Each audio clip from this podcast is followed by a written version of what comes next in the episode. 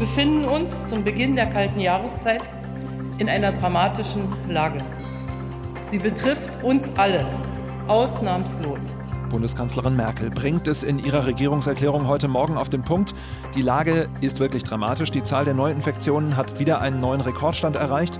Deshalb gibt es in wenigen Tagen die strengsten Anti-Corona-Maßnahmen seit dem Frühjahr. Und an denen gibt es auch Kritik, über die wir heute reden wollen. Wir schauen uns an, wer besonders von den Maßnahmen betroffen ist die Konzertbranche zum Beispiel.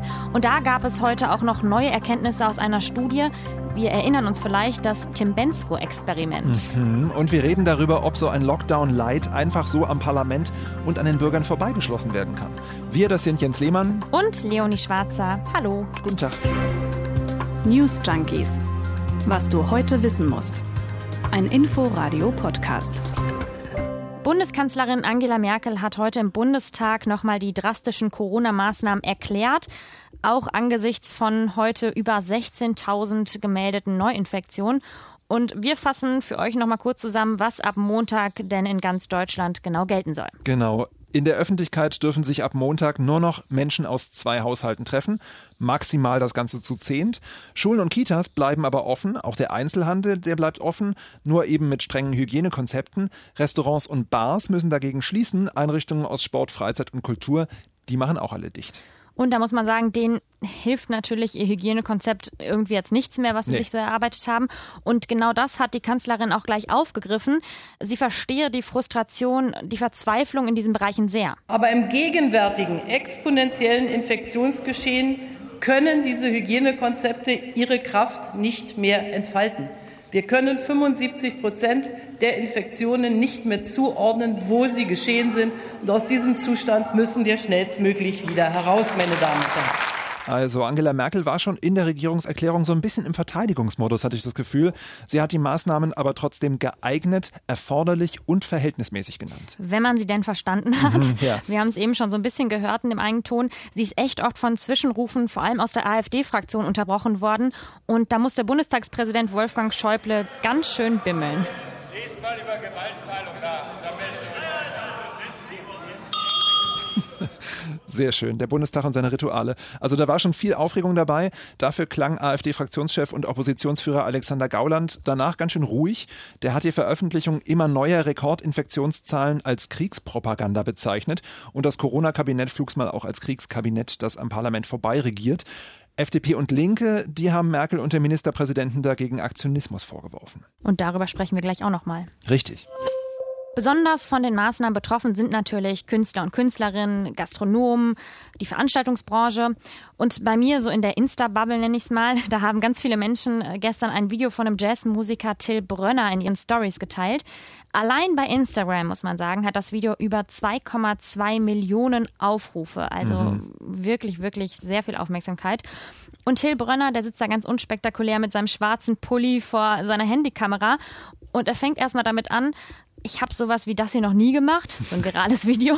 Und es muss daran liegen, dass ich ziemlich sauer bin. Und sein Kernpunkt ist, er sagt, es kann nicht sein, dass ein Wirtschaftszweig wie die Veranstaltungsbranche einfach so untergeht. Das Land steht kulturell still.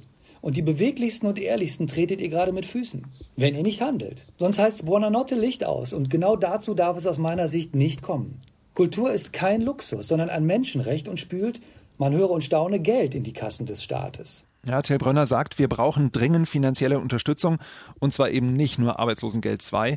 Damit hat er offenbar einen Nerv getroffen, so oft wie sein Video geteilt und geklickt worden ist. Aber Kritik an den Maßnahmen kommt natürlich nicht nur von ihm, also aus der Veranstaltungsbranche insgesamt, sondern auch aus der Gastronomie. Viele haben da viel Geld und Energie eben auch in Hygienemaßnahmen gesteckt. Manche haben jetzt zum Beispiel auch noch Wärmelampen installiert gerade. Ja, mein Lieblingsrestaurant hat gerade zum Beispiel ein riesiges Zelt draußen aufgebaut, oh ja. damit die noch mehr Leute eben unterbringen könnten. Ja. Klar, vorbei das Ganze. Erstmal. Und dann natürlich auch noch der Sport, der ist auch noch betroffen. Fitnessstudios müssen schließen. Die Vereine, die dürfen nicht mehr trainieren. Immerhin, joggen geht noch. Auch zu zweit. Thomas Hertel vom Landessportbund Berlin, der hat gestern Abend schon im RBB gesagt, gerade wegen der Pandemie ist Sport wichtig. Wir stehen für Gesundheit und gesellschaftlichen Zusammenhalt und gerade das ist in dieser Pandemie so dringend notwendig, gerade für Kinder und Jugendliche und von daher habe ich dafür kein Verständnis, mit einem Federstrich alle sportlichen Angebote nicht mehr zu ermöglichen. Ja, Federstrich. Es ist gerade wirklich eine schwierige Situation. Merkel hat ja gestern Abend auch nochmal gesagt, wir können gerade nur etwa ein Viertel aller Infektionen nachvollziehen. Also das ist wirklich wenig, heißt drei Viertel nicht. Und ich habe so ein bisschen das Gefühl, dass der Politik aber gar nichts anderes übrig bleibt, deshalb als fast alles zu schließen, weil sie eben gar nicht wissen, wo genau passieren denn die ganzen Infektionen. Eben, wenn wir nicht wissen, woher genau die Infektionen kommen, dann hilft nur Kontakte drastisch reduzieren. Und das geht nun mal über die Schließung von Restaurants, Konzertsälen und so weiter. Ich meine, ich war letztens auch nochmal in der Philharmonie und da hatte ich echt überhaupt kein ungutes Gefühl. Also da waren alle ganz gesittet, alle auf Abstand, das Hygienekonzept wirklich bis zum dort hinaus. Aber wir hatten es ja auch schon gestern, der Weg dahin spielt eben auch eine Rolle. Überhaupt, dass Menschen irgendwohin gemeinsam gehen, ist ja ein Problem und dann versammeln sie sich vor der Halle und so, das kennen wir ja. Genau, und es gibt eben auf der einen Seite Konzertsäle, Restaurants, die sich sehr penibel an die Vorgaben gehalten ja. haben, aber dann eben auch welche, die es nicht getan haben. Ja, schwarze Schafe gibt es immer, ja. Ganz schwierig, also echt eine heiße Debatte und irgendwie, ich kann das alles so nachvollziehen. Ich, da hängen Existenzen dran, da haben Leute sich was aufgebaut. Ähm, aber gleichzeitig muss ich sagen, finde ich es auch komisch, wenn jetzt alle so auf die Maßnahmen und die Politik schimpfen, weil ich meine, eigentlich sind es doch eher die Unvorsichtigen, die sich eben nicht an die Maßnahmen gehalten haben und auf die müssten wir doch eigentlich sauer ja, sein, oder? Schon, also ja. Ich finde auch irgendwie muss die Politik jetzt handeln, weil wenn sie abwarten, ich meine, ich habe nicht das Gefühl, dass es in zwei Wochen irgendwie besser wird, als, als es jetzt ist. Na, und vor allem ist ja dann auch wieder die Frage, haben wir denn überhaupt noch genügend Kapazitäten im Gesundheitswesen? Also ja. zum Beispiel genügend Intensivbetten.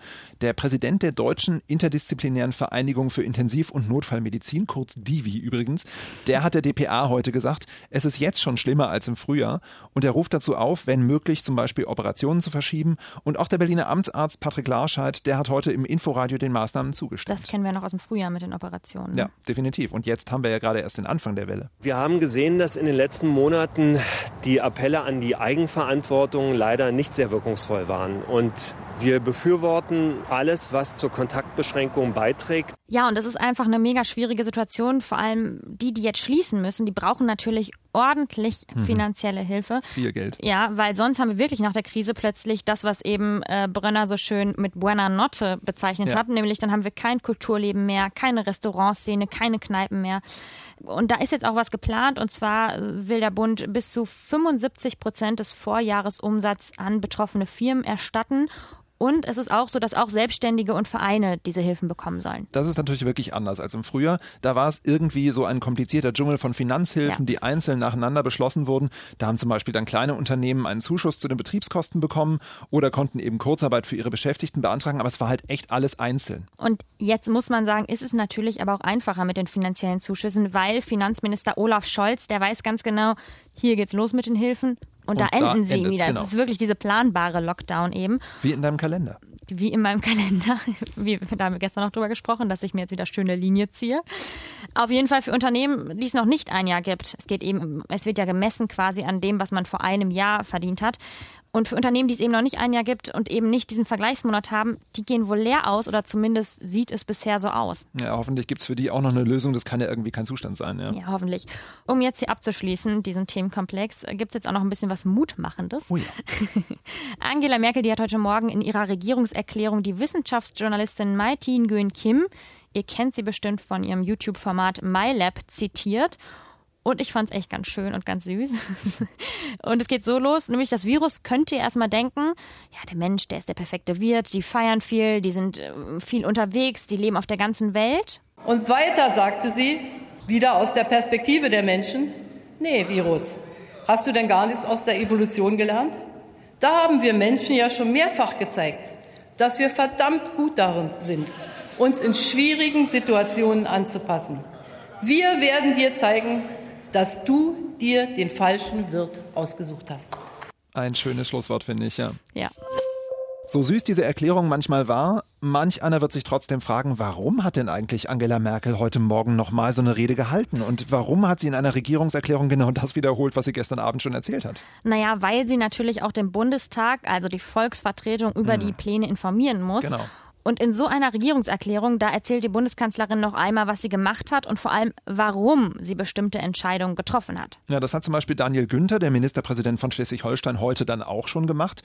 In Berlin ist zum Beispiel am Sonntag eine Sondersitzung des Abgeordnetenhauses geplant. Da will Müller dann sprechen. In allen Landesparlamenten werden heute oder in den nächsten Tagen also solche Regierungserklärungen abgehalten, kann man sagen. Und dann ist aber die Frage, reicht das in so einer Krise wirklich, das Parlament nur zu informieren? Und da sagt die Opposition im Bundestag, Nein. Und wir hören hier jetzt mal kurz die Fraktionschefs von AfD und FDP, Alexander Gauland und Christian Lindner. Wo im Grundgesetz aber steht geschrieben, dass die Regierungschefin zusammen mit den Ministerpräsidenten am Parlament vorbei solche Entscheidungen treffen darf. Der Deutsche Bundestag kann diesen Beschluss nur noch nachträglich zur Kenntnis nehmen. Solche Entscheidungsprozesse gefährden nicht nur die Akzeptanz der Corona-Maßnahmen, Sie enthalten auch erhebliche rechtliche Risiken und drohen unsere parlamentarische Demokratie zu deformieren. Das sehen, wie man merkt, nicht nur Politiker so, das sehen auch einige Verfassungsrechtler so, auf die sich Christian Lindner hier bezieht. Gestern hatten wir hier im Inforadio den ehemaligen Präsidenten des Bundesverfassungsgerichts Hans-Jürgen Papier im Interview. Und der hat auch gesagt, bei Grundrechtseinschränkungen, so wie sie jetzt geplant sind, da muss das Parlament einfach mitreden können. Und da ist aber das Problem oder auch der Hintergrund, das Infektionsschutzgesetz, das erlaubt Verordnungen eben auch ohne das Parlament zu erlassen, was ja auch mal für eine gewisse Zeit auch wirklich sinnvoll ist. Klar. Aber es geht eben nicht auf Dauer, sagen mehrere Gerichte.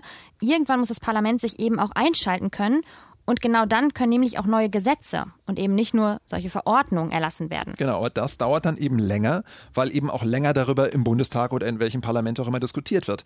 Das ist aber nun mal das Wesen der parlamentarischen Demokratie. Und das ist irgendwie schwierig, weil gerade in der Pandemie, wo man eben auch mal schnell auf neue Zahlen, neue Entwicklungen reagieren muss, da hat man ja auch nicht unbedingt die Zeit, jetzt nee. in einer großen Debatte irgendein Gesetz zu äh, besprechen. Und deswegen war es natürlich am Anfang auch richtig, sagen viele, dass es da eben diese Verordnung erstmal gab, weil da quasi Gefahr im Verzug war und man ganz schnell handeln musste. Aber jetzt wünschen sich viele Abgeordnete wieder eine stärkere Beteiligung des Parlaments. Ja, und das Problem sieht übrigens auch der Ethikrat so. Also, das ist eines der wichtigsten Gremien, das die Bundesregierung berät. Die Ratsvorsitzende, Alena Büchs, selbst Wissenschaftlerin, die hat uns heute im Inforadio erklärt, dass sie selbst für die harten Maßnahmen ist. Sie nennt sie fürchterlich, aber notwendig, um das Gesundheitssystem zu schützen. Aber gleichzeitig denkt sie eben auch darüber nach, wie man die Entscheidungen den Menschen besser erklären kann. Büchs fürchtet, dass die Zustimmung zu den harten Einschnitten weiter sinkt, wenn die Menschen eben nicht das Gefühl haben, sie könnten mitreden. Die Leute müssen den Eindruck haben, dass sie das irgendwie ein Stück weit mitgestalten können und dass das nicht einfach immer so über sie hereinbricht. Und deswegen ist das ganz, ganz wichtig, parlamentarische Beteiligung, aber auch wirklich Bürgerbeteiligung, partizipative Formate. Wie die aussehen sollen, hat uns Alena Büchs, die Vorsitzende des Ethikrates, aber leider nicht verraten. Nee, sie hat schon recht, finde ich. Es gibt ja auch nicht wenige politikverdrossene Menschen. Denen hilft es dann ja nicht, wenn der Bundestag oder welches Parlament auch immer darüber berät, die wollen vielleicht auch was Eigenes machen. Ja, naja, aber ich finde, es gibt gar nicht so viele Menschen, die politikverdrossen sind, weil natürlich, sie sind immer sehr zentral bei Demos, mhm. man sieht sie. Aber zum Beispiel gab es im ARD Deutschland-Trend im April eine Umfrage, ist schon ein bisschen her, muss ich zugeben. ähm, und zwar, die Bundesregierung macht beim Corona-Krisenmanagement einen guten Job. Das findet eine Mehrheit der Deutschen. Und zwar war es damals so, dass 72 Prozent damit zufrieden oder sehr zufrieden sind. Ja, und äh, ich glaube trotzdem, dass viele Menschen eben selbst mitreden wollen, also in einem Bürgerforum oder sowas. Das wäre dann natürlich ein Schritt in Richtung direkte Demokratie, klar, aber trotzdem fühlen sich vielleicht halt manche Leute abgehängt in der Krise. Naja, aber wir sind eben in einer parlamentarischen Demokratie und ich finde, das hat auch gute Gründe. Und in der Pandemie sollte ja auch schnelles Handeln wichtig sein. Und ich glaube, gerade mit einer Bürgerbefragung könnte ich mir vorstellen, dauert ja pff, ewig lang, bis man da irgendwie zu Ergebnissen Wahrscheinlich kommt. Wahrscheinlich noch länger als im Parlament, das stimmt. Genau ja. so ist es. Und gleichzeitig Checks und Balances, das funktioniert ja zum Beispiel als Kontrollinstanz. Also zum Beispiel haben die Gerichte ja auch schon beim Beherbergungsverbot oder in ähnlichen Fällen die Verordnung wieder gekippt einer der großen Corona-Erklärer, kann man sagen, oder einer, der immer in der ersten Reihe sitzt ja, bei den Pressekonferenzen, ähm, ist ja Berlins regierender Bürgermeister Michael Müller. Der will aber nicht mehr Bürgermeister sein, sondern nach dieser Legislaturperiode in den Bundestag gehen. Und dazu hat er gestern einen großen Schritt gemacht, und zwar im SPD-Kreisverband Berlin-Charlottenburg-Wilmersdorf. Ah, mein Bezirk, jawohl. Äh, ist ja schon ein bisschen witzig, dass selbst einer der deutschlandweit prominentesten Politiker wieder zurück auf die Bezirksebene muss, um weiterzukommen. Aber so ist das nun mal. Auf jeden Fall haben die Mitglieder des Kreisverbandes sich in einer Befragung mit rund 58 Prozent dafür ausgesprochen, dass er um das Direktmandat in dem Wahlkreis kämpfen darf. Und er hat sich damit durchgesetzt gegen eine der großen Hoffnungsträgerinnen der SPD, und zwar gegen Sausan Schäbli nämlich. Ja, die hatte ja eigentlich schon vor Müller Interesse an einer Kandidatur in Berlin City West angemeldet. Aber gut, sie hatte ihre Kandidatur halt dummerweise noch nicht öffentlich gemacht und da kam dann der regierende Bürgermeister und das ist ja nicht nur in der SPD so, aber vor allem in der SPD, wenn der Platzhirsch kommt, dann geht man beiseite. Auch passend, dass eines von Schäblis wichtigsten Themen die Gleichstellung ist. Mhm, ja. Naja, sie hat auch etwas desillusioniert getwittert. Ich bin enttäuscht, ja, aber ich habe schon einige Niederlagen erlebt und bin aufgestanden. Ich hätte es vor allem meiner Partei gewünscht. Das klingt auf jeden Fall nach einem starken Comeback. Auf jeden Fall. Aber sie sei trotzdem stolz auf das Ergebnis. Klar ist aber auch, Vielleicht war es die richtige Entscheidung. Charlottenburg-Wilmersdorf ist nämlich ein ziemlich bürgerlicher Bezirk mit höherem Altersdurchschnitt. Den du natürlich senkst. Aber Jens, ne? drastisch, auf jeden Fall. Bei den letzten Wahlen war der Bezirk auch fest in der Hand oder war dieser Wahlkreis fest in der Hand der CDU und deren Kandidaten Klaus-Dieter Gröler. Vielleicht sieht sich die SPD da mit Michael Müller einfach besser aufgestellt mit seinem Standing. Es geht wieder vorbei, wieder vorbei, wieder vorbei. Mein neuer Motivations-Handy-Klingelton für die, für die Zeit der Corona-Pandemie. Nee, worauf ich eigentlich hinaus will, das war gerade Tim Bensko und vielleicht hat er auch seinen Song Es geht wieder vorbei bei seinem Konzertexperiment im August in Leipzig gespielt. Auf jeden Fall sollte da damals untersucht werden, wie hoch das Risiko ist, sich bei einer Großveranstaltung mit Corona zu infizieren. Damals haben 1400 Leute mitgemacht und heute wurde das Ergebnis vorgestellt. 1400 Leute kann man sich heute dann gar nicht mehr vorstellen, Nein. wie viele Leute in einer Auch nicht unter Experimentalbedingungen. Richtig. Und das zeigt, dieses Ergebnis, Konzerte in Hallen sind auch während einer Pandemie möglich, wenn man Trommelwirbel bestimmte Auflagen beachtet. Wichtig ist eine gute Belüftung, also das bekannte Lüften, damit keine Aerosole in der Luft sind. Es muss außerdem ein strenges Hygienekonzept mit Abstandsregeln geben und die Leute sollen eine Maske tragen. Und es geht weiter. außerdem sollen solche Veranstaltungen nur im Sitzen stattfinden und die Anzahl der Besucher an das aktuelle Infektionsgeschehen angepasst werden. Ja, irgendwie überraschen mich die Ergebnisse dieser Studie nicht. Überhaupt nicht. Ist genau das, was wir vorhin schon besprochen haben, was die Hallen ja eigentlich alles schon aufgestellt hatten. Hygienekonzepte und entsprechende Obergrenzen, was auch immer. Problem finde ich eher, wie können diese Maßnahmen denn jetzt überhaupt noch umgesetzt werden? Und gibt es überhaupt eine Konzerthalle, die für so eine Belüftung sorgen kann, die dann gefordert wird? Das ne? sowieso, ja. Die Anzahl der Besuche wird ja ans Infektionsgeschehen angepasst. Dann wird es wahrscheinlich momentan nur ein Konzert mit zwei Haushalten werden, oder? Oder maximal zehn Personen. Oh, Wohnzimmerkonzerte. naja. naja, wir hören nochmal Tim Bensko zum Abschied. Ich denke, das motiviert uns alle nochmal ein bisschen. Es geht wieder vorbei, wieder vorbei. Wieder vorbei. Okay, jetzt reicht's auch, jetzt reicht's. ja, also Corona geht hoffentlich vorbei und wir hören uns morgen wieder. Feedback, Anregungen, Geschichten, schickt es uns weiter an newsjunkies@inforadio.de. Wir sind Jens Lehmann und Leonie Schwarzer. Bis morgen. Tschüss. News Junkies. Was du heute wissen musst. Ein Podcast von Inforadio. Wir lieben das Warum.